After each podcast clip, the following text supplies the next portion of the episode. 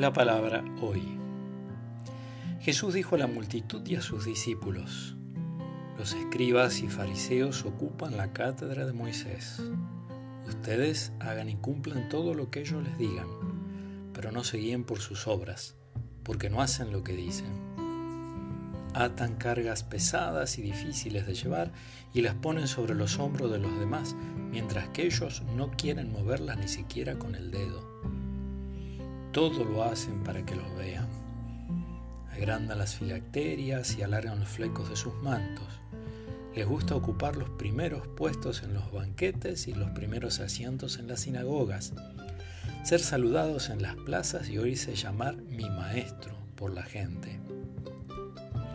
En cuanto a ustedes, no se hagan llamar maestro, porque no tienen más que un maestro y todos ustedes son hermanos. A nadie en el mundo llamen Padre, porque no tienen sino uno, el Padre Celestial. No se dejen llamar tampoco doctores, porque solo tienen un doctor, que es el Mesías. El mayor entre ustedes será el que los sirva, porque el que se eleva será humillado, y el que se humilla será elevado del Evangelio de Mateo, el capítulo 23, del versículo 1 al 12.